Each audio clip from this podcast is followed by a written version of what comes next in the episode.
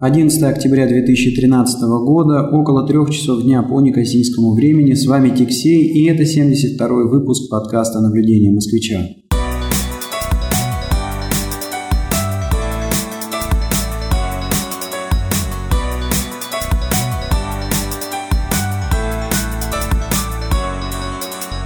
Ничто не предвещало того, что я вот сяду сейчас и запишу выпуск подкаста, но получилось так, что с делами вроде как бы подразгребся, и образовались тут э, несколько минут обеденного перерыва, которые, которые, в общем, я и постараюсь использовать с пользой. То есть рассказать вам, чего тут нового происходит на Кипре и не только.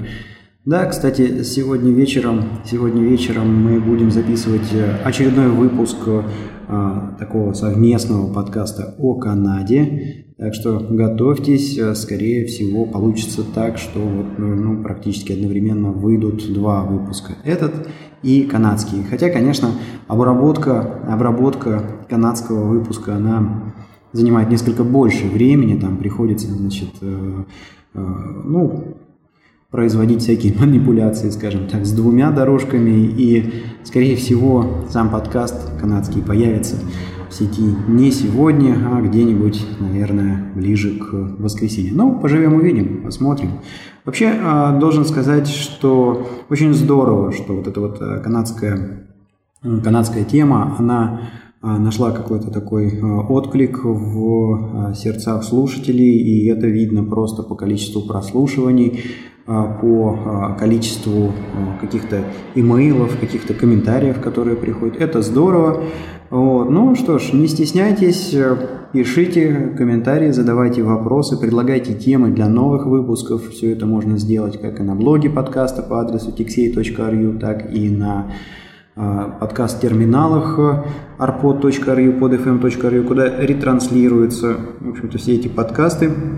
Это здорово, мы с удовольствием значит, э, учтем ваши пожелания в следующих выпусках. Э, но э, помимо, помимо темы канадской, конечно же, у меня тут накопилось некоторое количество и кипрских наблюдений, которыми я вот в этом коротком сегодняшнем выпуске и хочу с вами поделиться.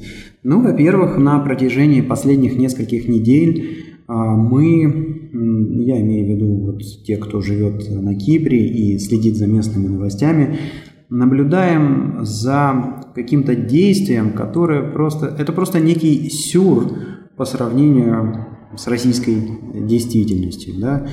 А что, собственно говоря, происходит? Сейчас э, киприоты а, проводят расследование, а, суть которого заключается в том, чтобы понять, а кто же виноват в том, что экономика Кипра пришла туда, куда она пришла, и что случился вот этот вот э, банковский кризис э, этой весной.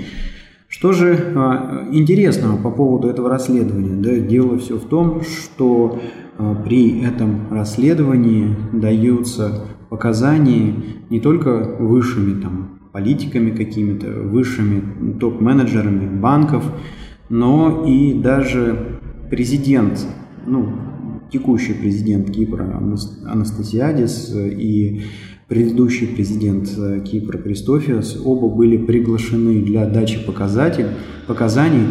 А, более того, насколько я понял, а, тут э, печатали некоторые комментарии по поводу заключений а, вот этой группы, которая проводила расследование. После этого расследования претензии э, были выдвинуты э, ну, во-первых, основные претензии были выдвинуты предыдущему президенту Кипра, Кристофиусу. А, в общем-то, его обвиняют в том, что он слишком, слишком а, лихо расходовал госбюджет, абсолютно не думая о том, где же будут, в общем-то, браться деньги для покрытия тех расходов, которые он делал.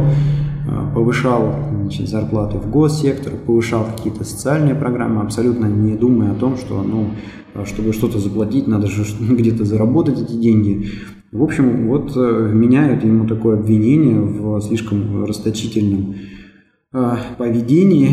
Более того, выдвигаются претензии и к существующему президенту Кипра Анастасиадису за то, что он поехал на переговоры в Евросоюз плохо подготовленным, что привело, в общем, к блокаде вот всех банков, которая у нас тут была весной.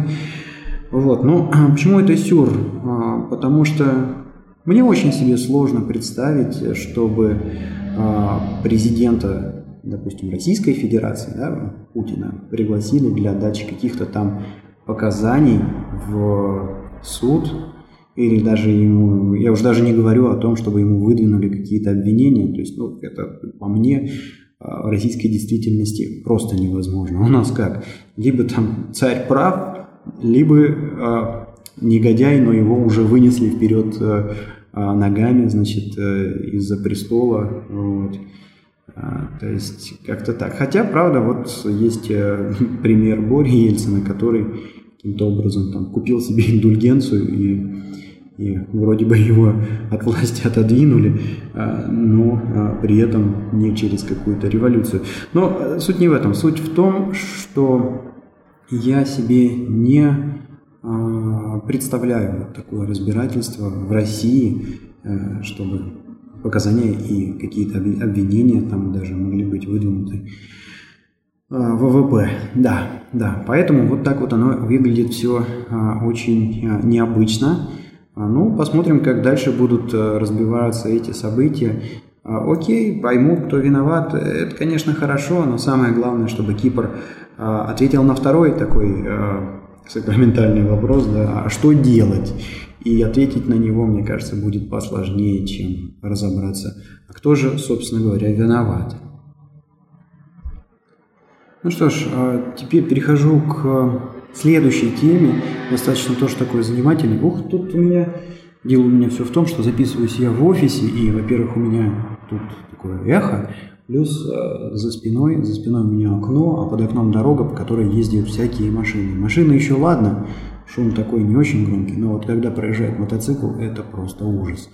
Ну ладно, подкаст не об этом, а подкаст о наблюдениях. И вот очередное наблюдение, с которым я столкнулся, с которым я столкнулся а, на прошлой неделе, когда пытался заказать фотографии родственникам. Ну, ситуация очень простая. Вот я живу здесь с женой, с детишками. Захотел заказать а, фотоальбом для дедов, чтобы они смотрели на внуков, радовались.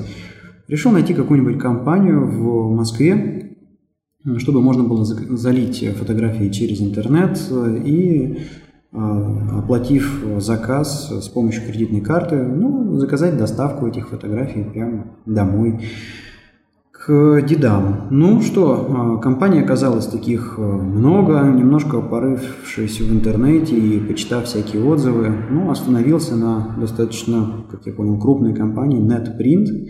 Вот, и Сделал я у них заказ, все в порядке очень, там приличный у них веб-интерфейс, можно фотки там не только залить, но и как-то, значит, их подправить, э, э, улучшить, обрезать, много функций, собрать в альбом.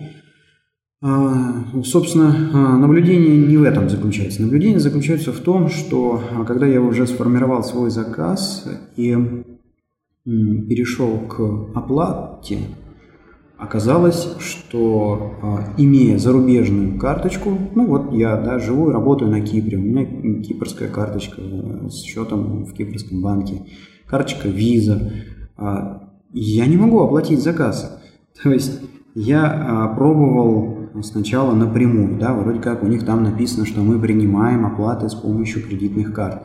Начинаю э, оплачивать, ввожу все данные и как бы мне выдается сообщение, да, хорошо, но, к сожалению, мы принимаем карты, а, то есть этого нету, этого нету в самом начале, да, это есть только когда я уже, извините, ввел данные по карточке и а, нажал кнопку ОК, мне выдается сообщение, что, ребята, извините, но мы не можем процессить э, карточки, э, выпущенными банками, которые находятся не в России, по-моему, там в Украине, Беларусь, по-моему, было. Ну, в общем, страны бывшего СНГ. Поэтому, извините, до свидания.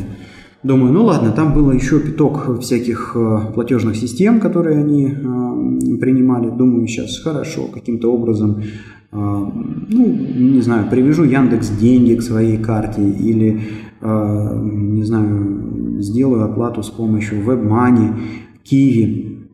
Ну и последовательно перепробовал я все эти платежные системы, и оказалось, что там точно такая же проблема. То есть э, они принимают исключительно карты, а, выпущенные на, банками на территории России.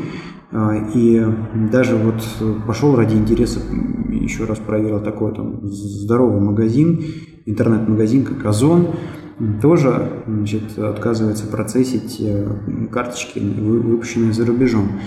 Но это очень странно и очень, очень э, как-то мне непонятно, да, то есть э, вот у нас в России политики кричат о том, что ой, ой, боже мой, у нас, значит, вот происходит отток средств за рубеж, деньги уходят э, за границу, надо с этим что-то как-то делать, ну вот, пожалуйста, я наоборот как бы поехал за границу, заработал денег за границей и хотел их вернуть в российскую экономику, и оказалось это невозможно. Ну, это первый момент. А второй момент, мне, если честно, очень непонятно, что же такое? Вот эти вот вроде бы такие крупные конторы, да, и они, а, в общем-то, продают какие-то вещи, которые могут быть нужны по всему миру. Ну, например, вот в Озоне там очень много электронных книг, очень много аудиокниг. Ну, почему а, они не могут быть интересны, например, не знаю, русскому человеку, который живет за границей? А более того, если говорить об Озоне, я помню, как лет пять назад я совершенно спокойно оплачивал кредитной картой и заказывал книжки сюда, на Кипр, мне все нормально присылали. И аудиокниги я тоже у них таким образом покупал. Вот сейчас почему-то отрубили, и это не работает. А, ну ладно, хорошо, я могу понять, что а, существуют а, какие-то там государственные ограничения. Окей, но таким монстрам чего им сложно, что ли, я не знаю, там истратить пару тысяч э, и открыть э, компанию, ну, я не знаю, где-нибудь в Европе, да, да на том же Кипре, в конце концов, а, и процессить э, любые карточки, значит, выпущенные там в любом, в любом банке, ну, от тех посетителей, которые приходят э, из-за рубежа продавать дальше там товары, книги. В общем, какая-то это очень непонятная ситуация и вдвойне странно. Почему? Ну вот, почему вот такие даже огромные конторы а, не видят, не видят э, себя а, значит, а, за пределами России? А, как-то это как-то это очень странно, когда весь мир наоборот приходит к тому, что ох, сейчас я тут значит, это сайтик сделаю, PayPal открою, и, я не знаю, мои рингтоны, которые я тут на коленке собрал, купит э, вся планета, да, э, тут получается, что а, действительно классные магазины с классными услугами, с классными товарами, а, бах, вот так вот и не процессит а, карты. В общем, а, попробовал я кучу э, вот этих вот электронных платежных систем. Там я наткнулся ровно на такую же проблему. Значит, э, карты, выпущенные в зарубежных банках, э, не обслуживались. И в итоге я, ну, уже практически отчаявшись и практически думая там, окей, кому я там, кого я из моих друзей могу попросить, чтобы он там донес просто эти деньги Э, до конторы, в общем. Ну, решил, что называется, просто взять и позвонить в суппорт, позвонить э, в суппорт этого NetPrint и спросить, вот, ну, как быть в такой ситуации.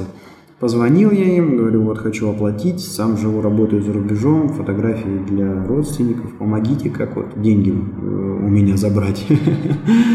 Ну и э, пошла переписка там с э, суппортом. В итоге они э, сказали примерно следующее. Мы можем, мы можем обработать вашу зарубежную карту, но для этого значит, мы должны для нее открыть временный специальный туннель. Для этого, пожалуйста, пришлите скан вашего паспорта и скан карточки с обеих сторон. То есть вот это меня просто повергло в какой-то шок. То есть я вам сейчас перешлю скан карточки и чего, и, и ну ладно, может быть, вы заберете деньги на э, покупку вот этой конкретной там вот этого конкретного фотоальбома с фотографиями, но вы же фактически после этого имеете все данные карты и можете использовать ее где угодно без моего ведома. И, ну, в общем, на это я не отважился. И в итоге вся вот эта вот эпопея с э, оплатой заказа закончилась тем, что ну, просто я, э, я позвонил человеку, которому, э, которому я могу просто положить деньги на счет здесь, на Кипре, чтобы он с карточки снял в Москве и положил на, ну, грубо говоря, занес их в этот нетпринт, чтобы чтобы, э, чтобы оплатить э, заказ. В общем, какая-то это крайне странная ситуация и очень мне э, непонятно, почему же, почему же значит, вот эти вот все гранды электронного коммерции в России, я уж не говорю про мелкие магазины, не принимают оплаты с кредитных карт, выпущенных за рубежом. Очень это все странно. Хотя должен сказать, что супруга супруга у меня тоже заказала несколько фотографий для своей бабушки, и э, там э, бабушка у нее проживает в Воронеже, и э, нашла на какую-то местную фотостудию, небольшая компания, и они у нее нормально приняли деньги PayPal, но я так понимаю, что у них PayPal может какой-то зарубежный или еще что-то такое, не знаю, но PayPal нормально, значит, э, э, позволил ей оплатить заказ. А PayPal в, значит, э, NetPrint не принимается. Вот. Правда, вот я сейчас этот вопрос немножко изучал, вроде как PayPal начал работать в России, и даже он на Озоне наконец-то что-то такое PayPal появилось. Может быть, ситуация как-то наладится.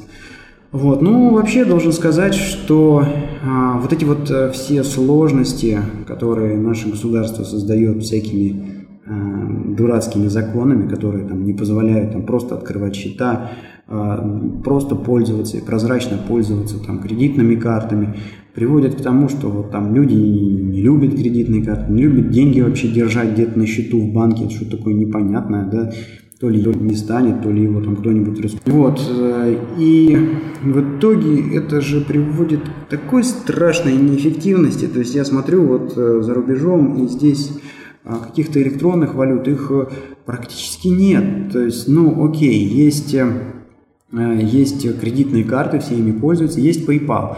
PayPal это, это, он решает другую проблему, это не валюта, да, PayPal решает проблему безопасности, то есть, э, грубо говоря, вы вводите а, карточку один раз только там в систему PayPal, а дальше, когда вы покупаете что-то в магазине, а, ну, данные по вашей карте, они магазину никак не показываются. Вот в этом, собственно говоря, суть PayPal и заключается, а не в том, что он там является какой-то валютой. Вот, а, то есть вот за рубежом а, каких-то электронных денег, э, ну, я, по крайней мере, не встречал. У нас же и WebMoney, и Яндекс Деньги, и, я не знаю, какие-то Киви, и, ну, наверняка а, существует еще там какое-то количество этих электронных фантиков, которыми люди обмениваются вместо того, чтобы нормально обмениваться деньгами. А ведь все эти конторы, они они берут какие-то комиссии за свои услуги, ну и а, фактически такие нахлебнички получаются на неэффективности. Как а, я, помнится, в свое время рассказывал вот а, про офшоры, да, то, что а, вот создали там в России дебильные условия для а, ведения международного бизнеса, и в итоге а, практически все, там, кто связаны с международным бизнесом, предпочитают инкорпорироваться где-то не в России, за ее пределами, в каких-то офшорных юрисдикциях или там других юрисдикциях по приличным. И получается, что фактически Россия а, ну, кормит другие государства, да, то есть там э, налоги платятся в других странах, деньги за инкорпорацию, за бухгалтерские услуги платятся в других странах. То есть вот просто сделали сложные законы и, ну что ж, окей, люди уходят туда, там, туда, где проще, туда, где все прозрачнее, куда, где стабильнее. Вот. Но это еще раз вот аргумент в ту сторону, что Ой, если хотите увеличить сборы налогов, налоговую систему надо делать проще, прозрачнее, понятнее а, и менее, менее зарегулированной. Вот такое вот у меня наблюдение, соображение. Да, ну и, конечно, вот этот открыть туннель против данных моей карточки, это, конечно, смешно. Да, да. Ну что ж, э, еще одно такое у меня тут произошло событие. А, у нас э, подошли к э, концу виды на жительство, ну, у меня и э, у супруги с детьми. И всю эту неделю я развлекался продлением видов на жительство. Ну и такая это сложная здесь процедура, сложная там она сама по себе, плюс вдвойне сложная сейчас, потому что, конечно, Кипр находится в состоянии кризиса и а, очень высокая безработица. По последним цифрам я смотрел около 17 или 18 процентов безработных. Но ощущается, то есть уже видно много закрывшихся лавок, много пустующих офисов, цены на аренду недвижимости очень сильно просели. Э, вот, ну, видно, видно, что э, работы мало и много безработных. И в связи с этим, ну, конечно, у государства есть такие мысли, что нам бы своих устроить, да, а что тут еще этих э, понаехавших, да, и, конечно, тут все мы сидим, скрестив пальцы, дадут или не дадут э, вид э, на жительство. Вот, ну, вроде бы все, подал все документы, все должно быть нормально, тьфу-тьфу, постучим по столу, но гайки, конечно, подзакрутили, подзакрутили. Если раньше было так, что, в общем-то, Основной пакет документов э, э, собирался на работающего члена семьи. А, то есть, ну вот как вот у тебя есть работа, ты под это дело хочешь получить э, вид на жительство. Ну окей, был перечень документов, и самый сложный из них, это, конечно же, там нужно оплатить страховку, нужно оплатить банковскую гарантию, нужно заплатить какие-то вот пошлины. Вот. И, ну, сложно эти документы в том смысле, что, конечно, надо вытащить денег из кармана, или работодатель должен вынуть эти деньги из кармана и а, заплатить. Э, вот. Ну вот если раньше надо было все это платить только на работающего члена семьи, а, а там, э, допустим, жена и дети, они шли как бы паровозом, ну, единственное, надо было сделать медицинскую страховку то а, в этом году, в этом году, во-первых, они там и пошлину стали собирать с каждого, с каждого подающего на вид на жительство, а, и плюс, а, значит, а, банковскую гарантию тоже нужно делать теперь на каждого члена семьи а, вместе с медицинской страховкой. То есть, ну, конечно, а, продление видов на жительство вылетает в большую копеечку, если конечно, вас э, не поддерживает в этом плане работодатель. работодатель. Ну, тут уж, как говорится, как договоритесь с э, работодателем. Ну вот, вроде бы сейчас я тут э, перевалил эту проблему. Будем надеяться, что сами виды на жительство тоже сделают, и все будет хорошо. Ну, поживем, увидим. Но должен сказать, что вот подняв ну, понятно, да, то есть э, поднимая все эти пошлины, поднимая все эти а, значит, требования к получению вида на жительство, государство пытается по-быстрому, а, по-быстрому, значит, а, найти каких-то дополнительных денег, учитывая, что у них вот этот кризис, деньги им нужны очень. Вот, но, ребят, вы же не забывайте, это вот опять же в ту же сторону разговора, да, то есть э, можно заработать на двух клиентах по многу, а можно заработать на 102 по чуть-чуть. И большой вопрос еще вот в абсолюте, где государство больше денег получит.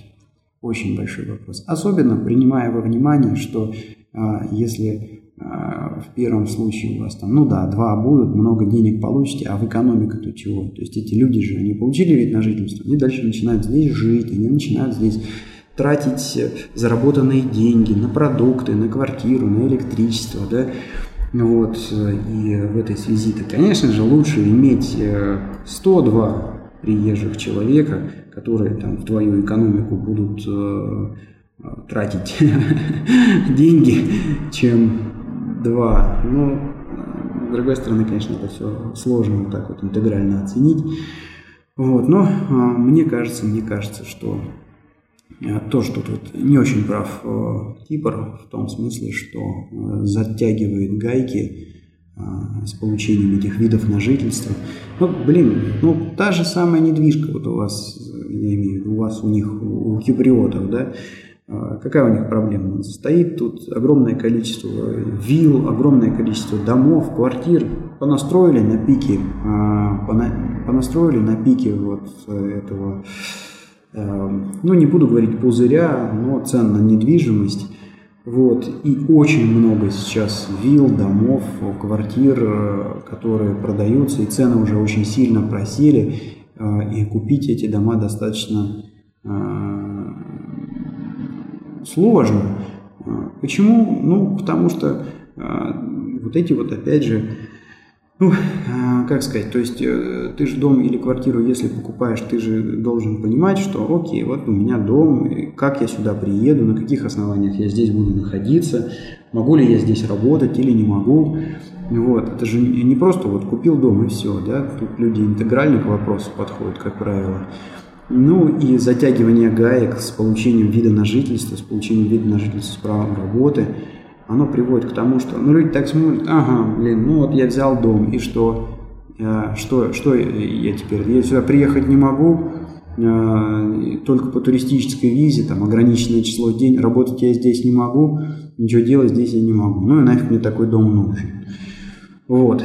Ну, в общем, поэтому неправильно, на мой взгляд, поступают э, киприоты, закручивая эти гайки. Ну, посмотрим, поживем, увидим. Тут только время все оставит по своим местам. Да. Ну и вот последняя буквально тема, а, которая родилась буквально за пять минут до этого подкаста.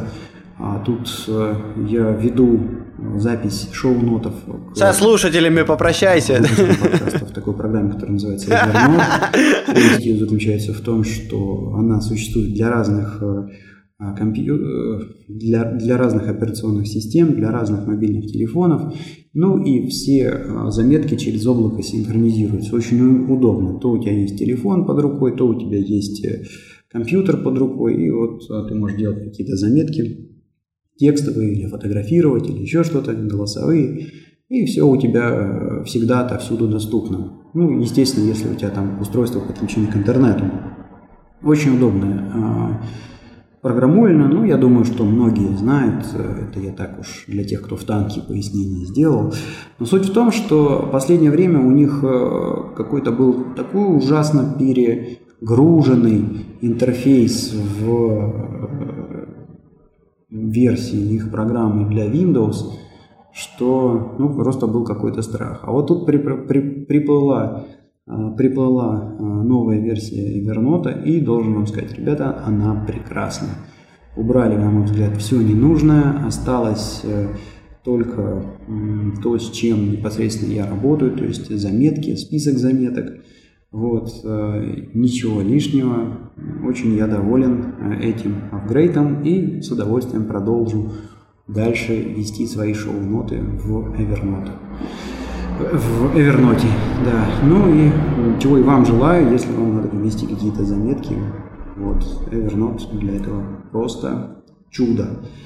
Ладно, что ж, э, на этом буду заканчивать. Единственное, чего хотел сказать, ребята, не забывайте, ну, не забывайте, что э, для того, чтобы этот подкаст э, существовал, и мы продолжали его записывать, необходимо нам продлять хостинг, да, необходимо платить за домен, и а, ваша помощь в а, этом всячески приветствуется. Помочь нам очень просто.